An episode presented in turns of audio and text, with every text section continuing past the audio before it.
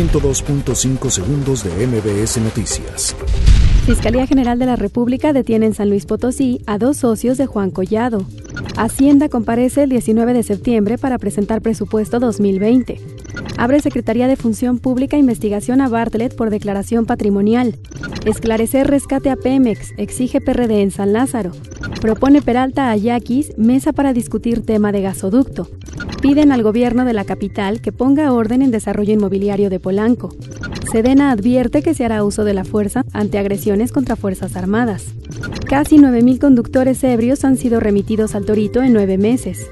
Estudian en la UAM propiedades del brócoli y coles de Bruselas para prevenir infartos. Tiroteo en Holanda deja tres muertos y al menos un herido. 102.5 segundos de MBS Noticias.